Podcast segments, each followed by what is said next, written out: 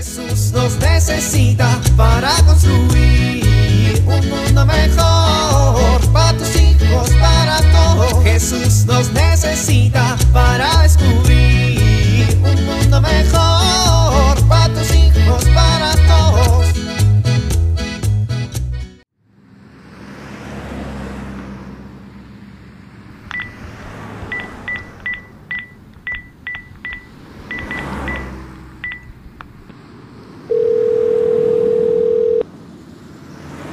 Mi amor. Oye, ya voy para la casa. ¿Qué compro para comer? Sí, sí, pregúntales. ¿Cómo? ¿Cada quien quiere algo diferente? No, que no inventen. No, queden de acuerdo. No me importa que sea domingo familiar. No voy a andar por todos lados consiguiendo lo que cada quien quiere. A ver, pásamela.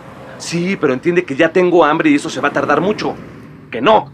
Bueno, ya, ni modo. Vamos a comer lo que hay en la casa, punto. Hoy me lleva la...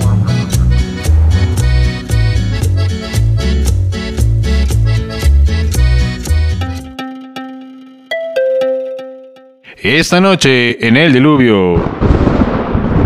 Informativo. Dios creó al ser humano a su imagen y semejanza y les dijo, sean fecundos y multiplíquense. Esto y más, esta noche en el diluvio. Informativo. Hola, ¿qué tal, queridos amigos? Yo soy Noé Vicioso. Y este es su noticiero preferido, El Diluvio Informativo. Amigos, esta noche tenemos una noticia exclusiva, información de primera mano. Está con nosotros nuestro corresponsal Armando Esteban Quito, que nos tiene información de último minuto. Adelante, Armando. Mi querido Noé, un gusto saludarte a ti y a todo el auditorio. Pues querido amigo, esta tarde estoy nada más y nada menos que con Eva. La primera mujer, como recordarán, Dios después de crear al hombre dijo, no es bueno que el hombre esté solo y entonces creó a la mujer, tomando un pedazo de la costilla de Adán y pues bueno, esta tarde estoy aquí hablando con ella. Hola Eva, buenas tardes. ¿Ya me escuchó? Ya, ya estamos al aire. Pero yo no veo nada. No es que es radio. ¿Radio? ¿Qué es eso? Bueno, cuando salgamos del aire te explico. Por ahora lo que quería preguntarte es... Vamos a salir del aire, pero nos moriríamos. Dios nos dio el aire para respirar. Es un regalo maravilloso de Él, como todo lo que nos dejó en este hermoso lugar. Precisamente, qué bueno que toca usted este punto, mi querida Eva, porque justamente queremos hablar con usted sobre este aspecto. Ustedes, su esposo Adán y usted, han hecho un descubrimiento muy interesante que quieren compartirnos, ¿no es cierto? Sí, bueno, mire, nosotros fuimos los primeros en conocer y reconocer la naturaleza. Nos ha tocado verla en todo su esplendor, los ríos limpios, los lagos en perfecto estado, el clima sujeto a, las estaciones de forma perfecta, los animales en manada organizados, la naturaleza en su equilibrio perfecto. Y hemos tenido la oportunidad de ver, reconocer a muchos animales y a muchas plantas y nos ha tocado ponerle los nombres a cada uno de ellos. Oiga, eso suena asombroso. Y espera Armando, todavía falta lo más asombroso. Adán y yo hemos descubierto que los únicos que tenemos conciencia de quiénes somos y conciencia de Dios somos nosotros, la humanidad. Además, hemos descubierto que nosotros tenemos capacidad de decidir lo que hacemos y lo que no hacemos. ¿A qué se refiere con eso, Eva? Por ejemplo, un tigre cuando tiene hambre siempre va a comer. Nosotros los humanos somos los únicos seres en todo este hermoso entorno que decidimos si comemos, qué comemos y cuánto comemos. Podemos pasarnos días sin comer por voluntad propia o podemos dejar pasar un buen alimento para esperar otro alimento más suculento. ¿Esto a qué se debe, mi estimada Eva? Mira, las plantas tienen vida, pero no tienen inteligencia. Los animales tienen vida y tienen instinto, pero no tienen voluntad. No tienen la capacidad de decidir, de aspirar a cosas que eleven su espíritu. No pueden crear, no pueden producir obras de arte, escribir, generar ideas, implementar adelantos científicos para mejorar su nivel de vida. Esto solo lo hacemos nosotros, el género humano, porque además de un cerebro más desarrollado, tenemos un espíritu que nos permite decidir no solo lo que queremos comer, sino lo que queremos hacer de nuestra vida. ¿Y tú qué quieres hacer de tu vida, Eva? Pues por ahora estoy dedicada a tiempo completo a mis hijos. Muchas gracias. Ah, caray, ¿tienes hijos? Sí, dos. Uno se llama Caín y el otro se llama Abel. Oye, son casi idénticos, ¿cómo los reconoces? Acércale el dedo a la boca. ¡Ay, me mordió! Ese es Caín. Oye, volviendo a nuestro tema, entonces, ¿tú qué consideras que quiere decir que fuimos creados a imagen y semejanza de Dios? Pues es muy sencillo, Armando. Lo que quiere decir es que nosotros tenemos un espíritu que puede comunicarse con Dios, seguirlo, amarlo, estar cerca de Él, y somos la única criatura en todo el universo que tiene esa capacidad. ¿No te parece maravilloso? Absolutamente.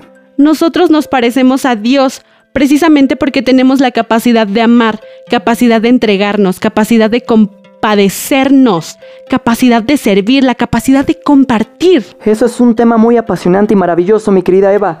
Tenemos que irnos a un corte comercial. ¿Hay algo más que quieras compartirnos? Bueno, Armando, me encantaría recordarle a tu apreciable público que es muy importante valorar la dignidad de la persona. ¿La dignidad de la persona? Sí, al ser hechos a imagen y semejanza de Dios, los seres humanos tenemos una dignidad. Esta dignidad tenemos que valorarla. Importantísimo, sin duda. Sobre todo, empezar valorándonos desde la familia que es donde todos aprendemos a amar a los demás. Eva, esta ha sido una charla maravillosa. Te agradezco mucho que me la concedieras. Regreso contigo al estudio, Noé. Muchas gracias, mi querido Armando. Vamos a ir a un corte comercial, pero recuerden que cuando regresemos les tenemos una reseña extraordinaria. Dios creó al ser humano a su imagen y semejanza. Los creó varón y mujer, los bendijo y dijo, sean fecundos y multiplíquense. Yo soy Noé Vicioso y este es El Diluvio informativo.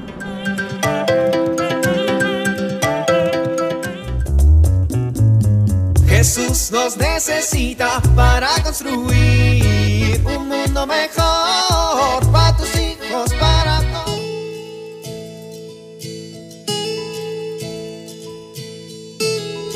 El momento oportuno lo es todo.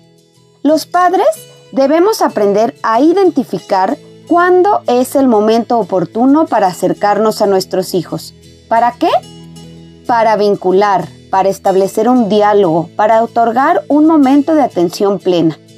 Porque un momento equivocado puede producir efectos contraproducentes. Buenas intenciones o buenas acciones pueden producir efectos negativos cuando no sabemos identificar este momento oportuno. Para ello, hay que conocer su estado de ánimo. ¿Y cómo se logra esto? Observando su comportamiento. Si yo quiero acercarme a mi hijo y él se mete a su cuarto y cierra la puerta con un portazo, quiere decir que este no es el momento oportuno para entablar un diálogo y poder vincular. Soy Pilar Velasco.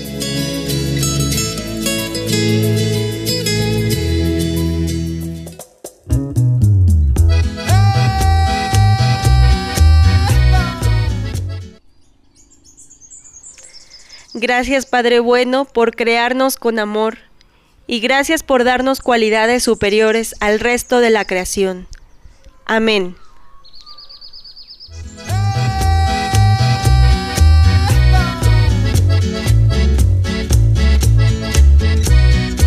Jesús nos necesita para construir. Vivir en familia. ¿Cómo puedo hacer que el otro se sienta digno? ¿Cómo puedo infectar la dignidad? Cuando alguien desprecia, segrega, discrimina, no contagia la dignidad, sino todo lo contrario.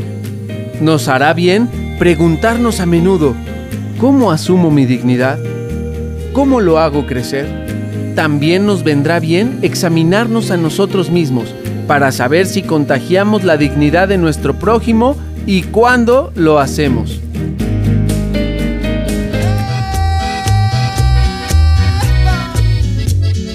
te invitamos a compartir y dialogar este encuentro de la serie Alianza con tu familia.